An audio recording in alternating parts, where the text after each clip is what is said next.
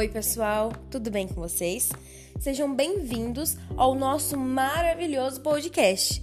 No episódio de hoje, nós vamos falar sobre alguns subtópicos de um período muito importante para a história do Brasil. Você já consegue adivinhar? É a Primeira República, ou República Velha para os mais íntimos. Então, se prepara, porque depois da vinheta tem tenentismo, coluna prestes e Revolução de 30 para você.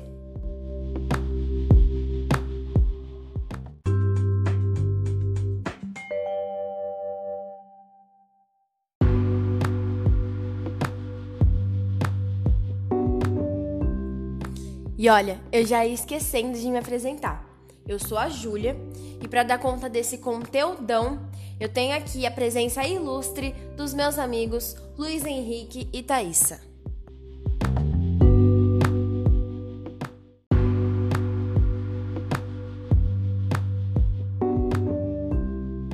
Antes de qualquer coisa, a gente precisa entender. Afinal de contas, o que foi a República Velha?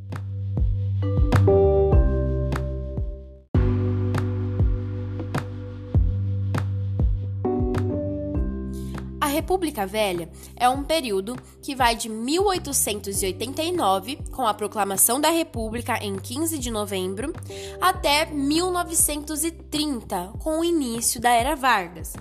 Ela pode ser dividida em duas fases: a República da Espada e a República Oligárquica. A República da Espada vai de 1889 até 1894 e era um governo comandado essencialmente por militares, por isso o termo da espada. E era um governo provisório, era um governo de transição até a chegada de uma nova Constituição. É, nesse sentido, quem assumiu o poder foi o Marechal Deodoro da Fonseca. Ele foi o primeiro presidente do Brasil. Mas a gestão dele não deu muito certo, ele não foi tão bem sucedido, porque ele era muito polêmico e ele também era muito autoritário. Além disso, o Brasil estava passando por uma grave crise econômica graças à política de encilhamento proposta pelo ministro da Fazenda Rui Barbosa, é, que basicamente fornecia o papel moeda e um fácil acesso ao crédito. E aí veio o surgimento de várias empresas fantasmas e isso gerou um, grande impacto na economia brasileira. Bom, em 1891 saiu a primeira Constituição é, da República, baseada na dos Estados Unidos. Entre as principais mudanças estava é, o presidencialismo, o rompimento com o sistema monárquico, a divisão dos três poderes independentes entre si, sendo eles legislativo, executivo e judiciário, e a alternância do poder de quatro em quatro anos. Além disso, também tinha a questão do voto.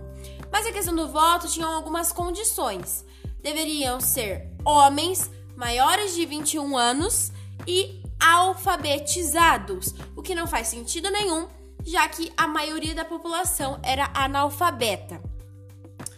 Bom, acontece que o Marechal Deodoro da Fonseca não deu conta dessa pressão, já que ele queria fazer tudo do jeito dele, tudo de um jeito autoritário e não dava, não podia, certo? Porque daí seria uma ditadura e não uma república. Então ele acabou renunciando. Quando ele renunciou, quem tomou posse foi o seu vice, chamado Floriano Peixoto, ou Marechal de Ferro. Basicamente, no governo do Floriano Peixoto, o que aconteceu?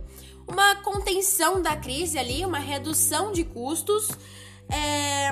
e a repressão. Ele era autoritário, também. Qualquer semelhança com o governo atual é mera coincidência.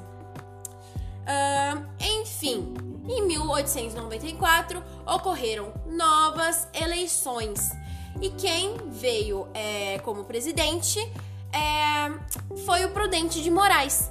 O Prudente de Moraes foi o primeiro presidente civil, ou seja, ele era republicano raiz.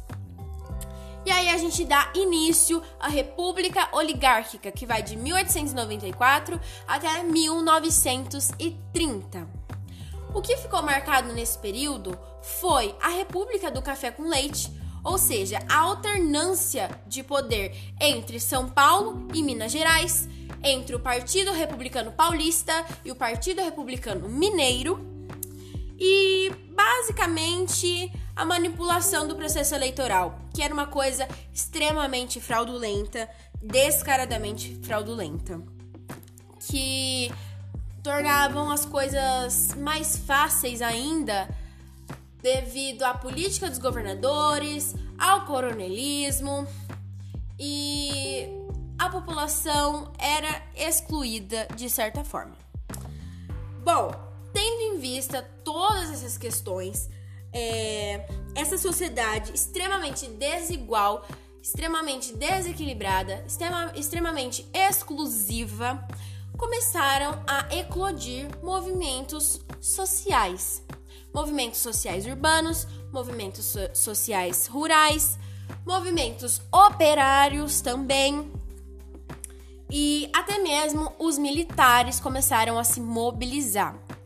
Entre esses conflitos e essas revoltas, eu posso citar a Guerra dos Canudos, Revolta da Chivata, Revolta da Vacina é, e o Tenentismo. São alguns exemplos.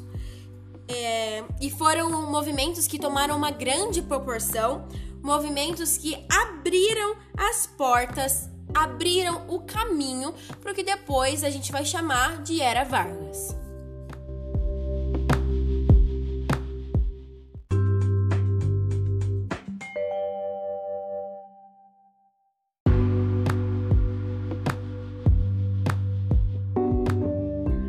insatisfação militar e a treta que antecedeu o movimento tenentista começou na disputa pela sucessão do presidente Epitácio Pessoa, quando o eixo São Paulo-Minas Gerais decidiu indicar o governador Arthur Bernardes à presidência. O Arthur Bernardes não era visto com bons olhos pelos militares. Na verdade, eles não gostavam nem um pouquinho do Arthur Bernardes. É, isso porque, em 1921, foi publicado no jornal Correio da Manhã, do Rio de Janeiro, uma suposta carta, mas era uma carta falsa, era uma notícia falsa, que supostamente tinha sido enviada é, pelo Arthur Bernardes para o Raul Soares, que era um líder mineiro.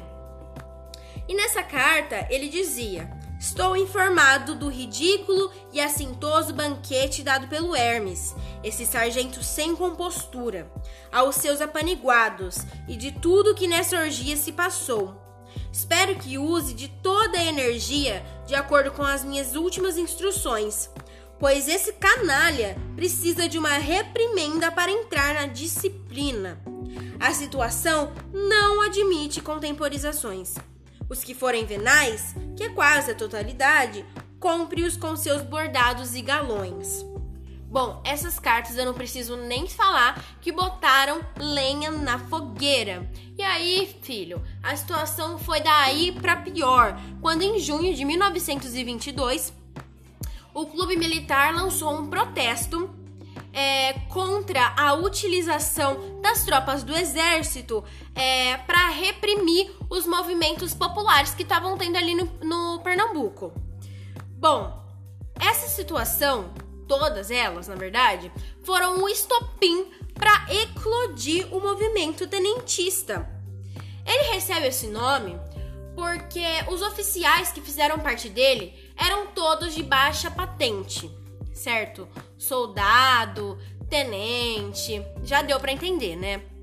Bom, os principais episódios que marcaram é, esse grande movimento militar, eu posso citar aqui o 18 do Forte, que foi quando 17 militares mais um civil saíram pela praia de Copacabana para encontrar o exército.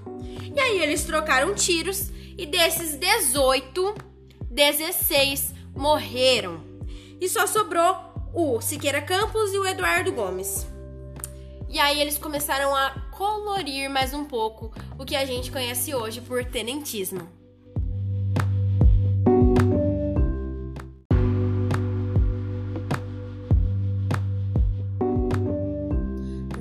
Verdade, o que a gente pode falar mesmo é que o tenentismo era um movimento salvacionista. Eles tinham essa ilusão de que os militares eram todos honestos e que eles eram os únicos que poderiam salvar a nação. Mas a gente sabe muito bem que não é bem assim, né?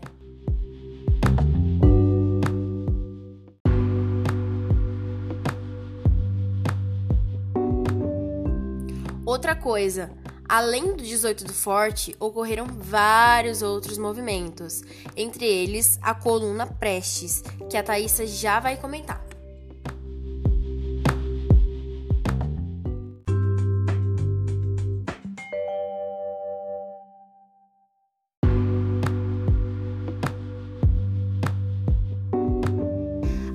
Prestes ela ocorreu durante a República Velha e foi entre os anos de 1925 e 1927.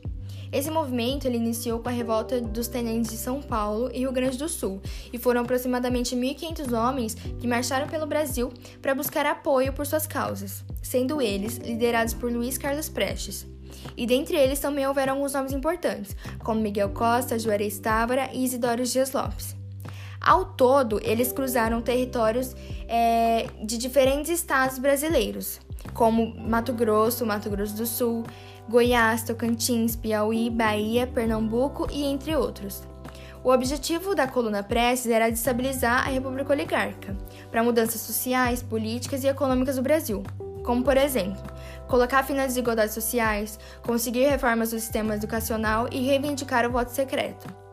Em 1929, o movimento já havia se desgastado. Primeiro, porque o governo de Arthur Bernardes já estava se encerrando, e além disso, a coluna ela havia falhado em criar um projeto político é, de tomada de poder. Então, ela teve seu fim na região centro-oeste do país, e a maior parte dos seus membros, dos seus participantes, se exilaram para a Bolívia. Apesar deles não terem conseguido derrubar as oligarquias, eles conseguiram é, enfraquecer ela, pelo fato de fazer com que a maior parte da população carente do país abrisse os olhos para ter reconhecimento dessa política. E assim, Luiz Carlos Prestes ficou conhecido como Cavaleiro da Esperança.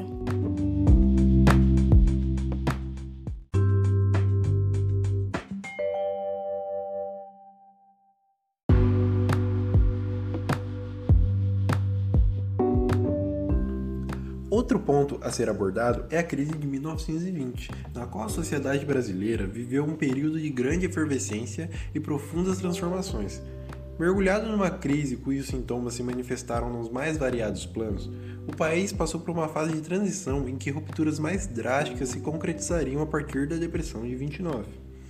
E agora também vou contar um pouco sobre o contexto histórico da época, que no caso foi marcado pela queda brusca da Bolsa de Valores em Nova York e a mesma teve influência direta na economia brasileira, que já não se encontrava nos seus melhores dias.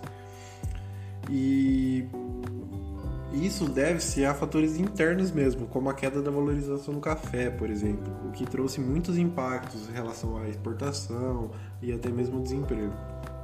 A partir disso, surgiu um movimento que colocaria em xeque o cargo da presidência para Washington Luiz Perante a política do café com leite, os próximos presidentes seriam paulistas e mineiros.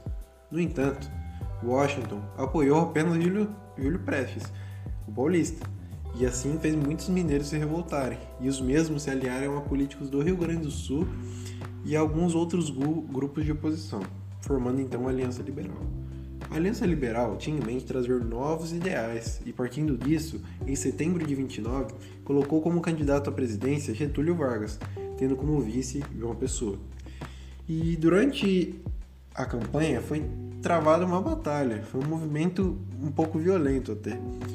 Só que no fim acabou sendo concedida a vitória a Júlio Prestes, o que gerou um grande descontentamento para os mais radicais da Aliança Liberal, que não queriam acertar a derrota de jeito nenhum. Mas o estopim desse conflito deve ser a morte de João Pessoa, que teve como principal suspeito o Washington Luiz, que era acusado de mandar matá-lo. Houveram rebeliões em todo o país, porém, Washington recusava a renunciar ao cargo. Aí, no dia seguinte, o mesmo foi cercado no palácio e não teve jeito, foi decretada sua prisão, o que pôs um ponto final à República Oligárquica.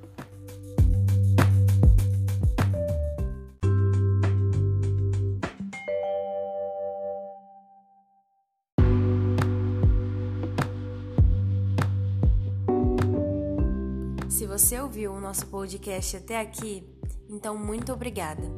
Eu espero que isso tenha contribuído de alguma forma com o seu conhecimento. A gente vai ficando por aqui. Até logo!